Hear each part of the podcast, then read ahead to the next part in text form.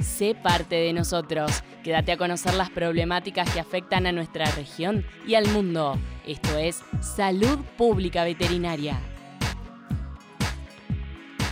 Hola a todos, nuevamente bienvenidos a nuestro programa de radio Salud Pública Veterinaria.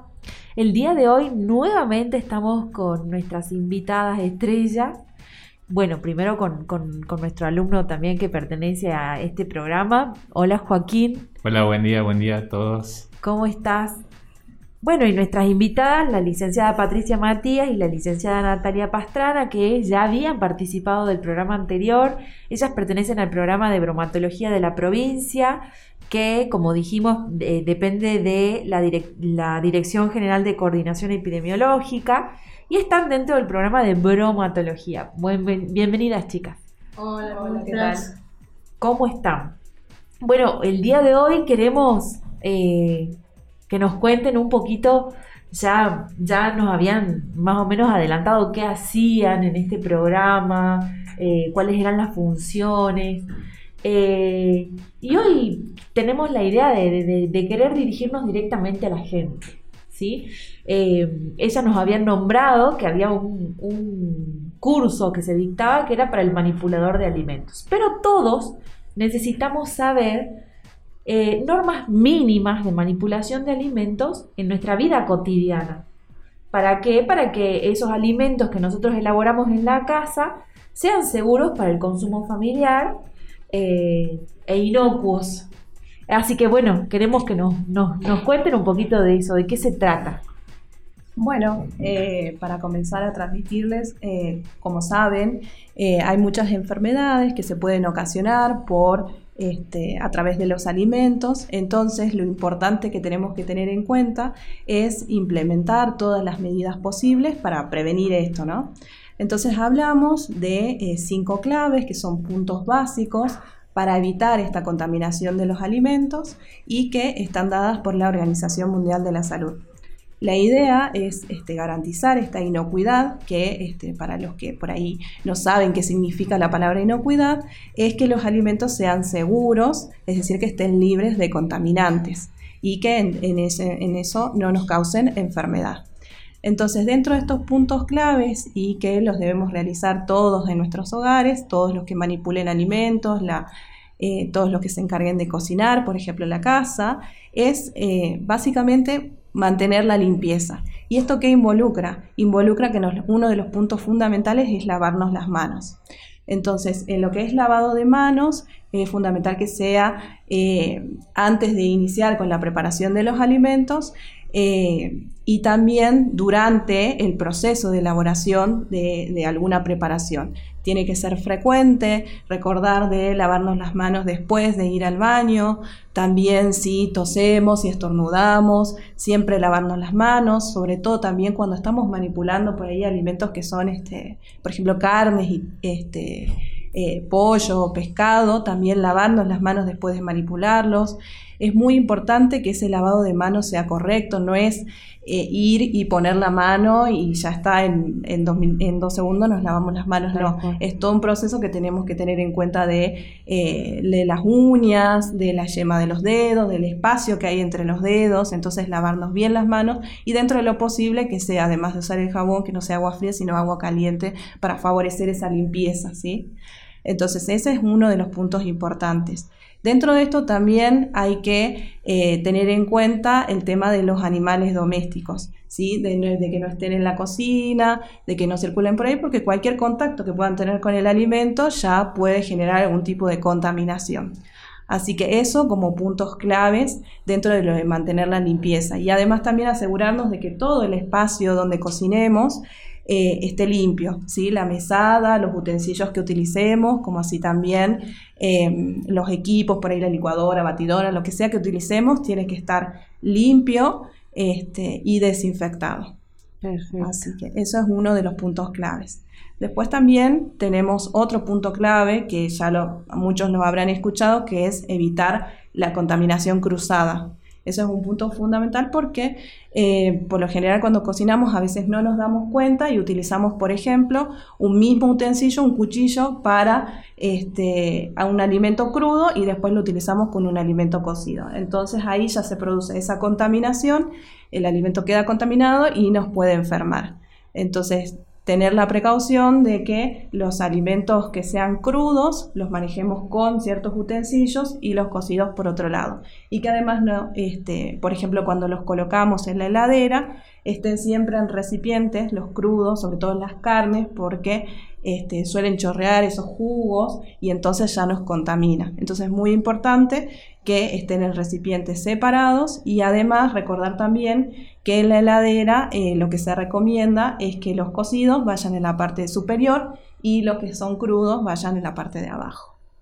Qué importante eso, ¿no? Porque muchas veces eh, ponemos en cualquier lado donde, donde entre o eh, la bolsa con la carne o con el pollo, así como vino eh, adentro de la heladera chorreando sus líquidos y contaminando siempre la verdura hasta abajo, claro, la fruta hasta abajo. Entonces, este, ahí hay un punto importante de contaminación cruzada, como, como dice la licenciada. Sí, ese contacto entre crudos y cocidos produce esa contaminación y es muy factible que después nos terminemos enfermando. Claro. Así que bueno, ese sería otro de los puntos claves. Entonces recordemos mantener siempre la limpieza, el lavado de manos y evitar este contacto entre lo que es este, alimentos crudos y cocidos.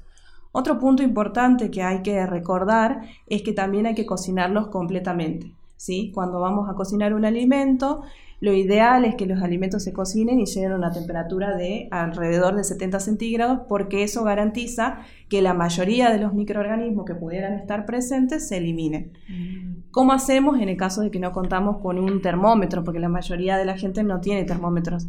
Entonces, en ese caso, por ejemplo, en las carnes, lo que podemos hacer es este, revisar que no tenga una coloración roja o rosada, que los jugos no sean rojos o rosados. Entonces, en esos casos ya vamos a estar seguros de que el alimento es inocuo, está libre de contaminantes. Perfecto, sobre todo esto muy importante para recordarle a la gente que existe una población, ¿no es cierto?, específica, que son los niños y los ancianos, muy susceptibles a enfermedades que se transmiten por la mala cocción de los alimentos. Exactamente, sí, que una de ellas, y es una enfermedad bastante grave, sobre todo en los niños, es el síndrome urémico hemolítico, que lo habrán escuchado, y que bueno, justamente con estas medidas que son sencillas, son simples, las podemos evitar. Exacto, a veces nos gusta, ¿no es cierto? Bueno, un poco jugosito ese asado, que, que le salga un poquito de, sangre. Eh, pero bueno, tenemos que tener en cuenta que es riesgoso y sobre todo para cierto tipo de población. Eh, esta es una enfermedad importante, después, después te vamos a preguntar un poquito más sobre eso para no desviarte del tema, pero para que sepan por qué la importancia de lo que estás nombrando. Sí, eh, sí, bueno, yo tengo una duda también en, la parte ya cuando, bueno, hacíamos, cocinábamos algo, mandábamos el alimento a la heladera, ¿cómo sería la diferente temperatura que hay que, hay que manejar en esos temas, digamos, la clasificación, algo de eso? Bueno, en ese caso, lo que tenemos que tener en cuenta es que el rango de temperaturas en los que los microorganismos generalmente se desarrollan es entre 5 y 60 centígrados. Entonces ese es el rango de, temperatura. Muy amplio. sí, bastante amplio en donde más se desarrolla. Entonces lo ideal es que la heladera tenga una temperatura menor a 5 centígrados. ¿sí? Cuando cocinamos los alimentos es importante que si nos quedan sobras no lo dejemos estacionado por mucho tiempo, no más de dos horas, y eh, lo refrigeremos o lo congelemos. ¿sí? Eh, igualmente, cuando lo refrigeramos y lo colocamos, como les decía, siempre en la parte superior de la heladera, eh, lo recomendable es que no lo tengamos por más de tres días. ¿sí? Este, por eso lo ideal es que cuando cocinemos, cocinemos lo justo, que no queden sobras, porque eso da lugar a la contaminación. Y siempre a esa temperatura, menor a 5 centígrados. Ah, buenísimo, muchas gracias. Entonces, estábamos eh, con la cocción ¿no es cierto? Dentro de estas normas, habíamos dicho el lavado de manos, la limpieza, la contaminación, prevenir la contaminación cruzada y una buena cocción de los alimentos, sí. ¿no es cierto? Sí. ¿Hay algún otro ítem más para Sí, también tenemos este, bueno, estaba escuchando lo que estaba diciendo la, colega este, también hay que tener importancia con la naturaleza del alimento. Bien. Es otro tipo de contaminación cruzada, este, que es alimentos, digamos, de origen animal y alimentos de origen vegetal. Y bueno, hay un sinnúmero de, de clasificaciones de alimentos según este, el área de bromatología, y ustedes también lo deben haber visto en, en medicina en veterinaria, según origen, según este, la composición química, según su comportamiento con el agua eh, y según el tratamiento. Entonces, digamos, pero en casa lo básico tampoco no está bien, donde yo voy a guardar los tomates, voy a tener mi bife de carne de pollo o carne de vaca, digamos, porque ahí, por la naturaleza del alimento, quizás alguno de los dos no está contaminado, pero el otro, por su naturaleza, lo contamina al o al tomate o al, bife y viceversa, digamos.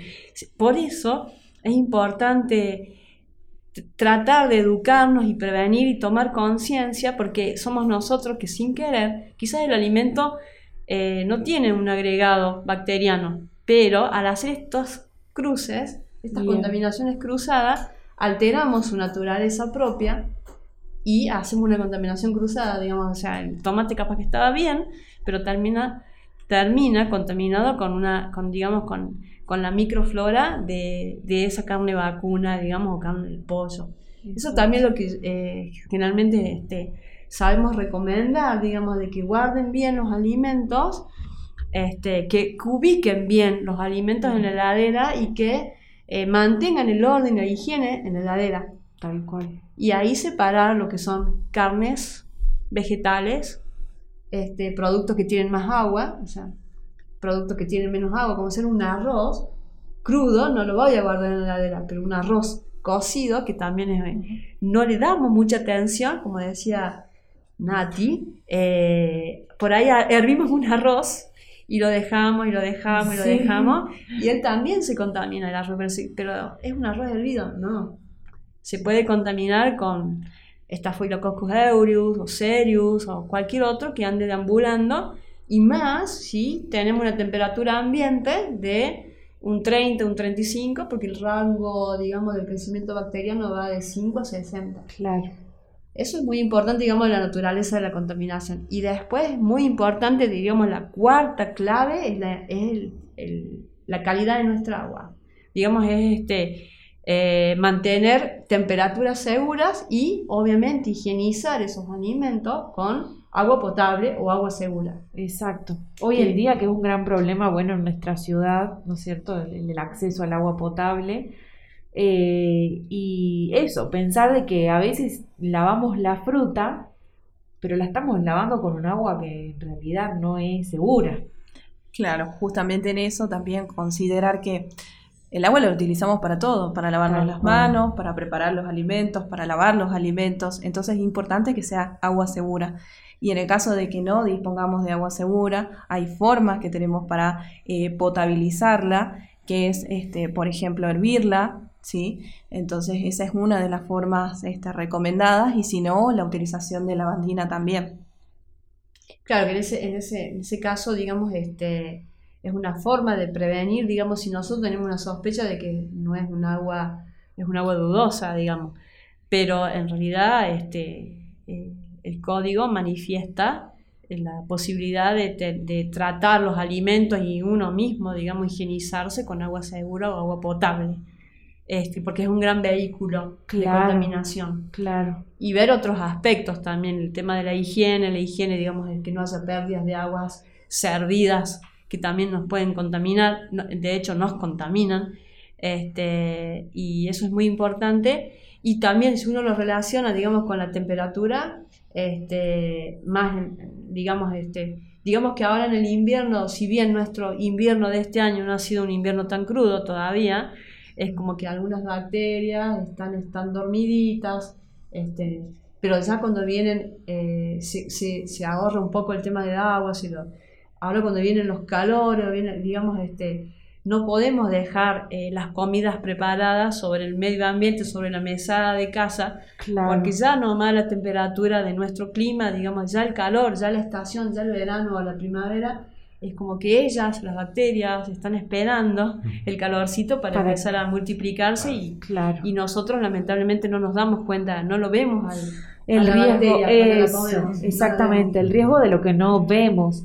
Muchas veces pensaba en esto, cuántas veces abrimos una heladera que quedó un arroz de cinco días y acá las licenciadas nos están diciendo, no, cinco días es un montón.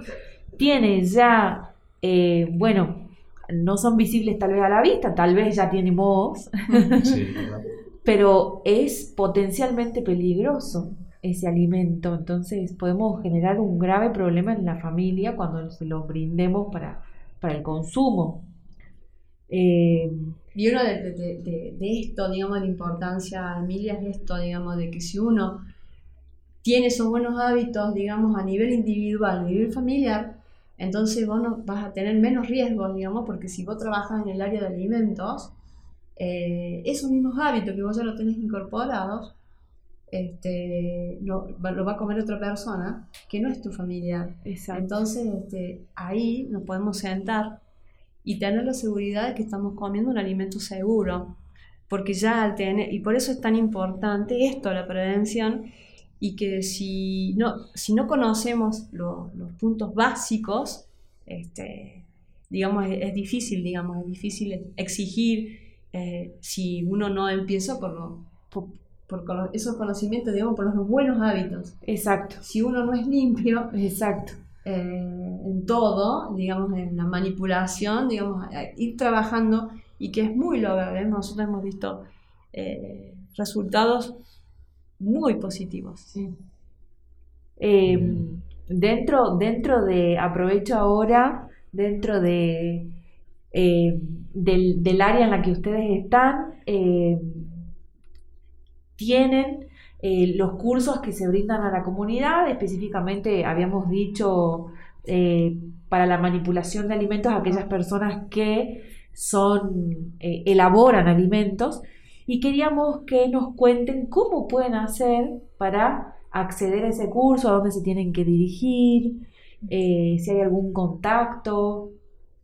Sí, tienen que ingresar a lo que es la página de sala de situación ¿sí? En la página de sala de situación hay un ítem en el que se refiere a programas y ahí está especificado el programa de bromatología. Entonces, haciendo clic ahí, eh, acceden a lo que es la página específica ya de bromatología y hay un espacio en el que te permite, habla todo lo que es el curso de manipulación, los requisitos para la inscripción, todo, y ahí es donde este, te podés inscribir a través de un Google Form. Bien.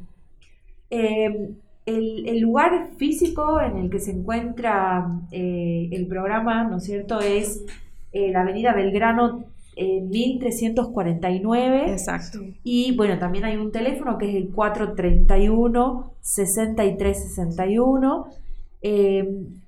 se me ocurre ahora, habíamos estado hablando fuera de aire, muchas veces las personas quieren hacer alguna denuncia, informar alguna irregularidad pueden hacerlo en esta dirección y en este, ahí este número de teléfono. Eh, digamos, el programa está, trabaja de lunes a viernes, desde las 8 y 30 a 14 y 30 o hasta las 17 horas. Perfecto. Este, en realidad sería de 8 y 30, o sea, eh, de 8 y 30 hasta 17. Bien.